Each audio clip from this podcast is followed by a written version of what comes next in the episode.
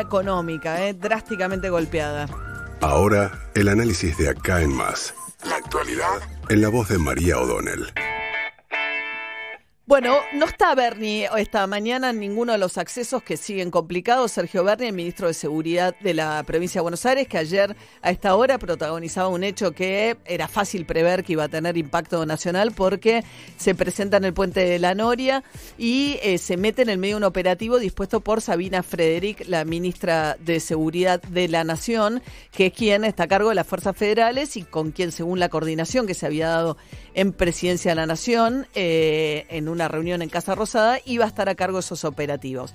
Más allá de la eficacia o no de esos operativos, que evidentemente debería haber cosas que se pueden mejorar porque tenés trabajadores esenciales esperando más de una hora para poder pasar a Capital, lo que esto plantea es un desafío de, la, de Bernie a la autoridad de Sabina Frederick y creo yo del propio presidente de la Nación, Alberto Fernández, porque los ministros son el gabinete del presidente de la Nación.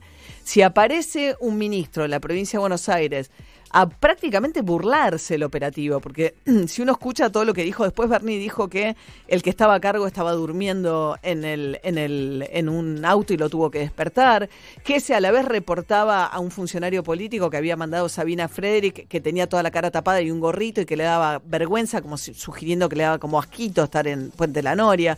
O sea, todo esto vino acompañado no de una, digamos, como una discusión técnica acerca de la calidad del corte que habían hecho, que también algo de eso dijo, sino además con un menosprecio fenomenal eh, al funcionario que salió a cruzarlo, que es con quien eh, nosotros hablamos ayer, Eduardo Villalba, el secretario de Seguridad, dijo que lo había tenido subordinado porque Bernie fue ministro de Seguridad de la Nación y que no había aprendido nada en los cuatro años de todo lo que él le enseñó.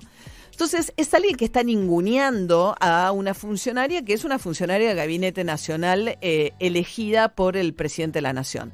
Entonces, me parece que más allá de la discusión sobre el operativo, que muchos de los que están trabados en los ingresos a la capital seguramente se solidarizan más con Bernie que con Frederick en este momento, la cuestión es qué significa esto para la autoridad del presidente de la Nación y además es alguien que dice, mi jefa política es Cristina Fernández de Kirchner. A Axel Kisilov lo llama eh, Sabina Frederick y le dice, ¿qué hace el ministro Bernie en un operativo que es mío? Y Kisilov, ¿qué hace? Sale a defenderlo. Ayer, a través de María Teresa García, que es la ministra de Gobierno, que también es una mujer muy cercana a Cristina Fernández de Kirchner. El gabinete de Axel Kisilov está un poco compuesto por gente de él propia, gente de su confianza, con la que viene trabajando hace muchos años. Ahora tiene una fuerte presencia en la cámpora a través del Cuervo de la Roque, que es su secretario general, que está a cargo de lo que es desarrollo social. Y después tiene funcionarios de más experiencia, que son gente, digamos, del equipo de Cristina Fernández de Kirchner, a la que en justicia, tiene a Bernie en seguridad y a Golián, que está ahora en el Ministerio de, de Salud. Y Teresa García. Y Teresa García, cuando le preguntan, dice, no, yo no vi nada raro ahí, son discusiones entre jurisdicciones, pero no son jurisdicciones pares. El presidente de la Nación es una jurisdicción superior. Y, y en esto la verdad es que me parece que ahí se está cruzando una línea que la pregunta es, ah, primero, ¿por qué Bernie se puede tomar todas esas libertades y burlarse en la cara de una ministra designada por el presidente? ¿Por qué Kisilov, a pesar de todo eso, lo, lo, lo dejan dentro del gabinete? que uno puede especular, porque además hay todo un sector del electorado mucho más de centro derecha, con más sensible a los temas de seguridad, etcétera, que Bernie que cae muy bien en la imagen de Bernie, la imagen de Bernie en esos sectores. Alguien que además, digo, está defendiendo a su jefe de gabinete, que se presentó a defender a su novia Verónica Ojeda, que aparentemente no tenía un permiso para circular y en lugar de amonestarlo dice, bueno, que a él le dio una explicación que lo satisfizo, eh, que además hizo, participó personalmente de allanamientos. Si Patricia Bullrich hubiese hecho lo que hizo eh, Bernie de participar personalmente en un allanamiento con un arma, Kisilov la explicación que dio de eso es que es un militar que tiene permiso para arma, pero él no puede, digamos, los allanamientos los ordena un juez y ahí hay una cadena de mandos. Él no tiene como militar la posibilidad de actuar por sí solo eh, armado de noche en un operativo de la policía o de gendarmería o lo que fuese si Patricia Burrich hubiese hecho eso, sería un escándalo nacional de los mismos sectores que hoy están apañándolo a Sergio Berni. Entonces quiero decir, me parece que ahí hay algo de cierta autonomía que adquiere vuelo y la pregunta es si lo que falta ahí es que Cristina Fernández Kirchner lo ponga en caja, básicamente para decir, bueno, esto ya está perjudicando la autoridad de Alberto Fernández. Y un silencio notable de Alberto Fernández en todo esto, porque además se le está pidiendo a Horacio Rodríguez Larreta, Vemos la curva de evolución de casos. La ciudad de Buenos Aires ahora tiene la mitad de casos que el conurbano. La mitad. Ayer 840 y 1671 en el conurbano.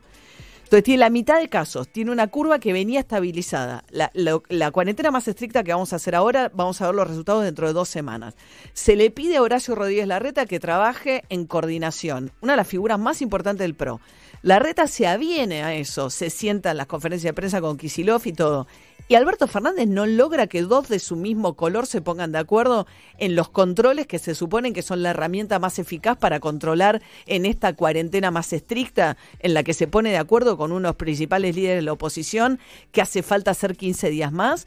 A mí me parece que es de una enorme desprolijidad y que es bastante eh, desprolijo, sobre todo como repercute sobre la imagen del presidente de la Nación al que le empieza a significar un desgaste grande la cuarentena también. Vemos las encuestas que muestran, obviamente, con el impacto sobre la economía, un desgaste, una caída de la imagen de Alberto Fernández, pero una caída sobre todo en el votante no kirchnerista, el votante que no lo votó. Eh, lo que él había logrado, sobre todo al principio de la cuarentena, era ir hacia el votante que no lo había votado. Bueno, todo lo de la cuarentena es muy circunstancial, pero empezamos a ver también ese cansancio ver reflejado en las encuestas.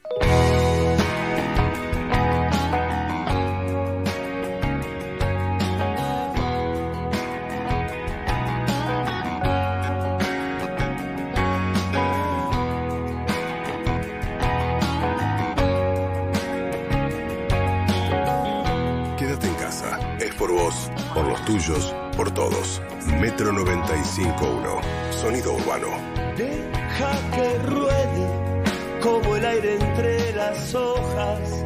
Todo es oro, todo es sal. Que llegará el día que no quemen sus recuerdos, que se apagará el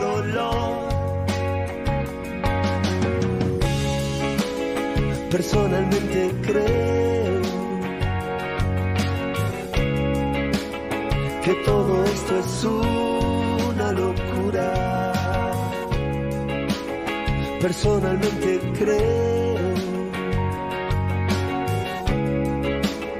que todo esto es una locura.